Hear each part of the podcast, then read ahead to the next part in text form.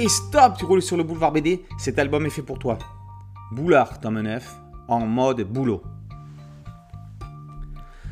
En ce moment, la vie de Boulard est un peu compliquée. Il n'y a guère que son pote Nichinski qui a une vie qui a beaucoup moins d'intérêt. Plus d'appart avec Chloé, contraint de retourner chez ses parents, le lycée qui n'en finit plus de finir. Décrochera-t-il enfin le bac un jour? Entre nous, on espère que non, et qu'il reste en même temps scolarisé. Bref, pour l'instant, l'ado doit décrocher un job. Ses parents ne vont pas l'héberger, ils ne vont pas héberger leur Tanguy gratuitement jusqu'à sa retraite. D'entretien d'embauche en essai, Boulard va tester pour nous, enfin surtout pour lui, tout un tas de petits boulots. L'embêtant, c'est qu'il est toujours fatigué avant d'avoir commencé.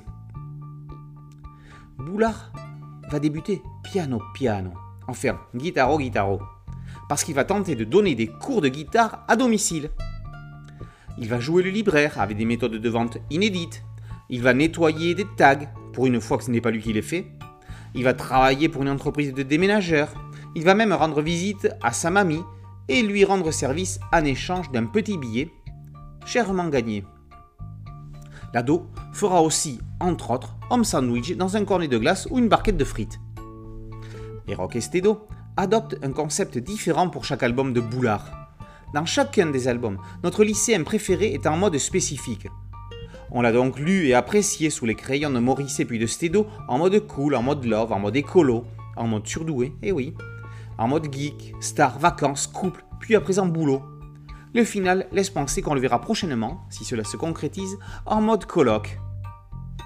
Si vous avez un ado à la maison, qui plus est lycéen, certaines attitudes ou réflexions de Boulard vous feront immanquablement penser à lui.